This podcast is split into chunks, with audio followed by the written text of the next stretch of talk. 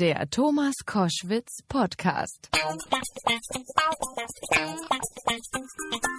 Ich freue mich total, dass sie wieder da ist, weil ich gedacht habe, hoffentlich ist sie kein One- oder Two-Hit-Wonder. Mhm. Äh, mit ihrer Single Lieblingsmensch hat sie uns einen Ohrwurm beschert, deutschlandweit. Damit ist sie bekannt geworden. Ihr neues Album trägt den Titel Kevalu. Sprecht ja, das richtig aus? Richtig. Kevalu. Und was das bedeutet und was es mit ihrer teils französischen Single Je ne parle pas français auf sich hat, darüber sprechen wir jetzt. Namika, herzlich willkommen. Schön hier zu sein. Das freut mich auch. Kevalu, was heißt das? Kevalu bedeutet ähm, wie nichts oder für nichts, wird im Marokkanischen verwendet, äh, hat einen positiven, aber auch einen negativen Beigeschmack, je nachdem, wie man es verwendet. Ähm, positiv ähm, wäre es eine Antwort auf ein Dankeschön. Jemand bedankt sich bei dir und du sagst, ach, Kiwello, für nichts. Ne? Und, äh, rien, also de rien, also da, richtig. genau, aus dem Französischen, genau. okay. Oder und, da nicht für, sagt der Hamburger. Genau, das, das da nicht für. Das wäre Kivalu, okay. Und im, im negativen Kontext wäre das sowas wie, Ausdruck dafür, wie enttäuscht man ist. Man hat sich unheimlich viel Mühe für etwas gegeben, aber leider ohne Erfolg. Und dann stellt man sich ja oft die Frage, wofür habe ich mir all die Mühe gemacht? Kewello, für nichts. Ah, ja. okay. Und ich verbinde beide Ebenen für das Album. Das ist spannend. Pass auf, ist jeder ja. Künstler, der zu mir kommt, mhm. zu Koschwitz zum Wochenende, kriegt eine Minute ähm, sozusagen wie eine Art Werbespot aus dem gesamten Album. Okay. Und äh, das Album, das neue Album von Namika klingt so. Ja,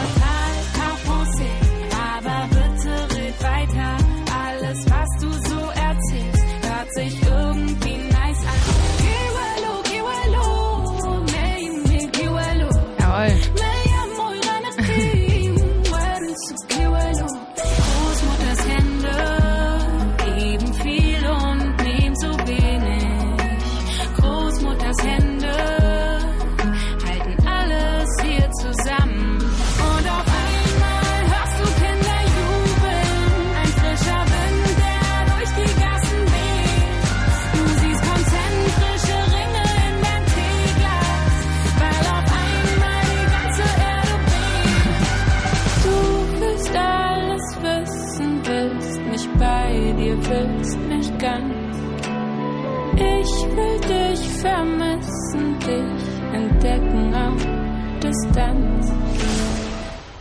Kevalu.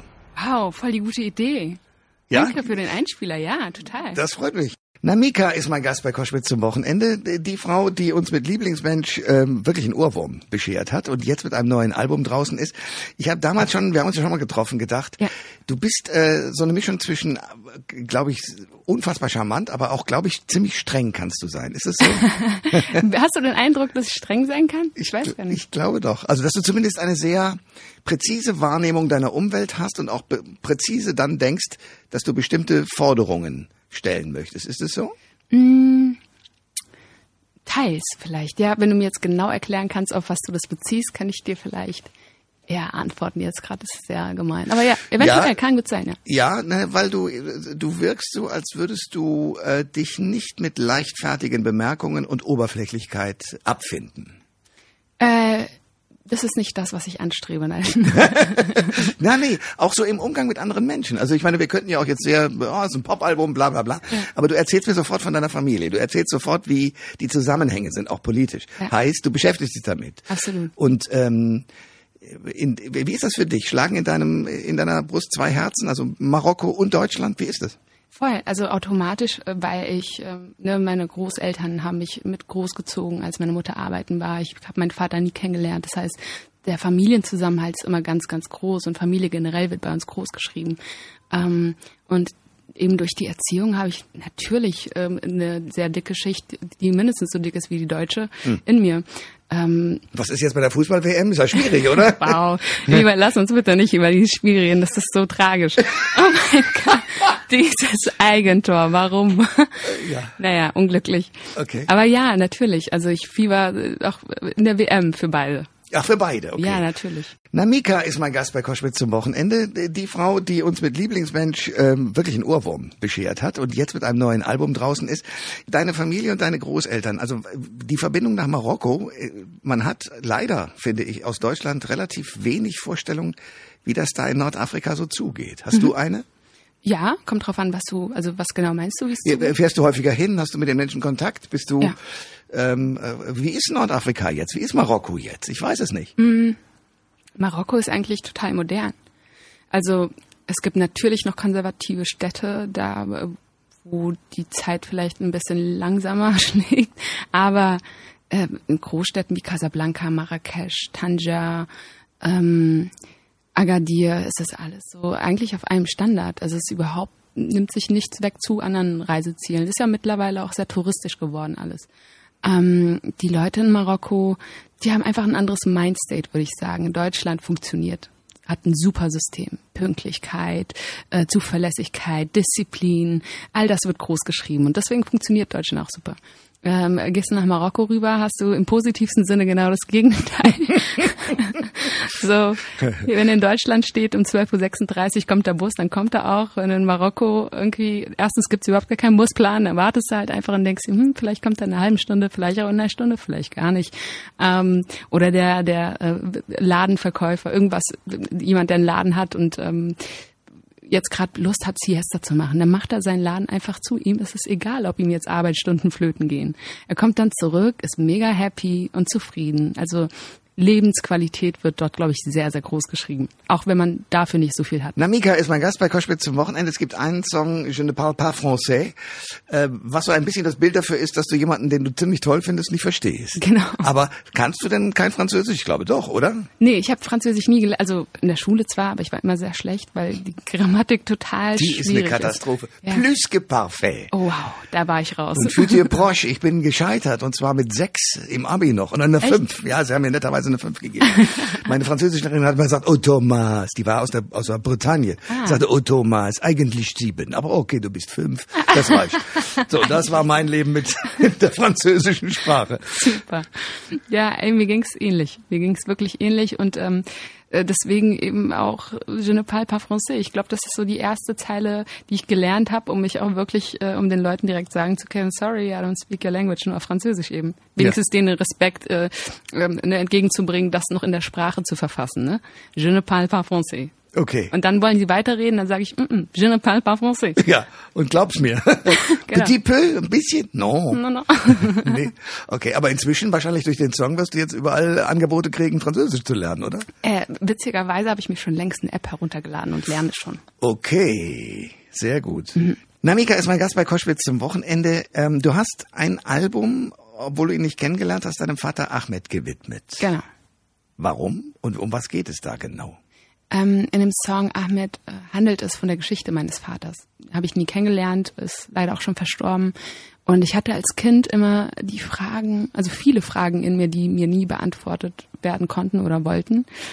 Ähm, und die musste ich einfach irgendwann mal jetzt beantwortet kriegen. Und dann habe ich meine Mutter interviewt zu dem ganzen Thema, weil sie ihn ja am besten kennt von uns allen.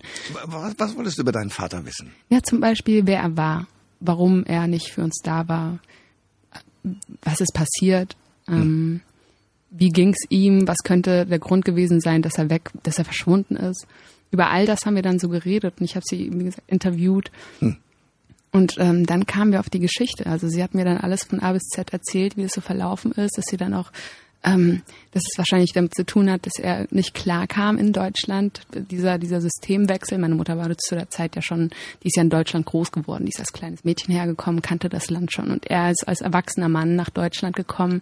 Ähm, zu ihm nochmal als, als Nebeninformation, er kam aus einem relativ wohlhabenden Elternhaus, Hm. sprich musste also nie wirklich, wirklich arbeiten, um, äh, um zu überleben. Ähm, ist in Marokko anders. Wenn du da irgendwie ein Haus hast, was du erben kannst, bist du safe. das ist hier in Deutschland ein bisschen anders. Da muss man eben arbeiten, um die Miete zahlen zu können. Ja. So, und ähm, er kam dann eben nach Deutschland, in ein Land mit anderen Strukturen, einem anderen System, ähm, wo man praktisch nichts ist, wenn man keinen Job hat. Und darauf kam man nicht klar, dass er eben, ne, dass er versagt, in seinen Augen versagt und die Familie nicht ernähren kann. Hm. Und ähm, ja, vermutlich ist er deshalb aus, genau, ne, weil es dann für ihn total schwierig war zu akzeptieren und sein Ego ihm wahrscheinlich auch im Weg stand, ähm, den, den falschen Weg gegangen und abgerutscht.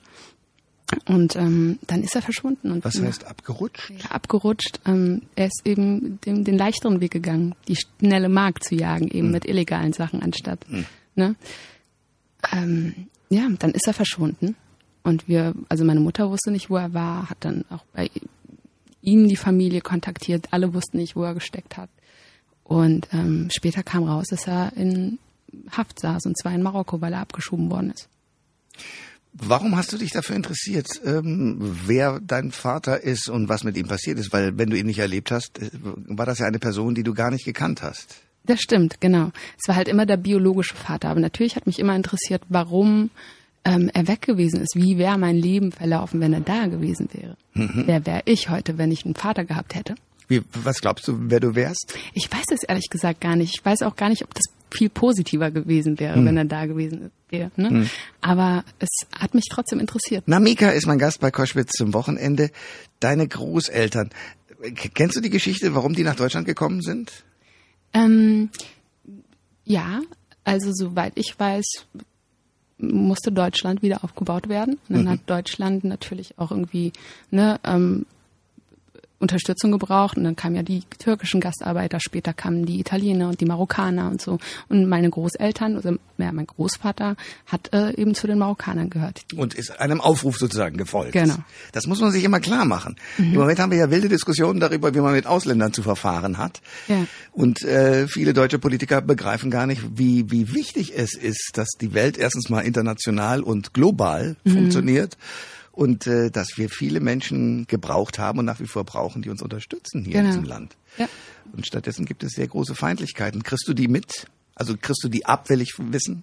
Ähm, ich, ich krieg sie persönlich nicht ab, aber ich sehe ähm, natürlich anhand von meiner Familie, ähm, auch bei meinen männlichen Verwandten, dass es anders ist. Als Frau ist man, glaube ich, das hat ein, ein, ein, ein Arbeitskollege damals gesagt, als Frau ist man die schöne Frau Mhm. Und als Mann ist, ist man der Ausländer. So. Und dann oh, dachte ich mir ja. so, wow. Okay. Das ist aber eine kluge, das ist eine böse, aber es ist eine kluge ja. Bemerkung. Und ich so, krass, so habe ich es nie gesehen. Und hm. natürlich habe ich auch jüngere Brüder und ähm, alle auch jetzt gerade in der Bewerbungsphase und ich merke, wie schwer es ist, was der Name wirklich ähm, für Hürden mit sich bringt. Und das ist, ähm, tut mir persönlich total weh, weil ich mir denke, wow, ich habe so etwas nie erlebt, warum müssen das meine Brüder? Hm. Was sagt deine Familie eigentlich dazu, dass du jetzt Popstar bist? ich weiß gar nicht, ob die das so sehen. Als ich, die sehen mich nicht als Popstar, sondern ja, meine Tochter oder meine Schwester oder ne, die, die macht Musik. okay, aber verdient damit ihr Geld und ist auf, auf Plattencovern zu sehen und ist im Fernsehen zu sehen und im Radio zu hören. Ja. Das ist ja eine deutliche Veränderung gegenüber dem Verhältnis früher, wo ähm, du nur Musik gemacht hast, aber dich hat keiner wahrgenommen, außer deiner Familie vielleicht. Ja, das stimmt. Mm, es ist für die natürlich ähm, cool, weil die dann sehen, zum Beispiel bei, bei den Brüdern ist es so, dass ähm, die im Freundeskreis natürlich dann äh, auf einmal hey, der Song läuft. Schwester. Ja, ja, der Song läuft, die sitzen irgendwo in einer Bar oder so und dann läuft der Song und äh, dann feiern die Freunde es und ähm, dann beobachtet mein Bruder so seine Leute und denkt sich, ja, es wird gefeiert, das ist ganz cool eigentlich. Ähm, und meine Mutter wird dann auch immer von Kolleginnen angesprochen und so, und wie toll die es finden. Dann gibt's auch private Autogrammwünsche. und äh, ja, das ist ganz süß. Cool, ich drücke dir sehr die Daumen, dass das alles funktioniert, dass Dankeschön. dein Album einschlägt, Kevalu. Und äh, dass wir uns bald wiedersehen. Danke für den Besuch. Ja, danke schön. Alle Informationen zur Sendung gibt es online auf thomas-koschwitz.de.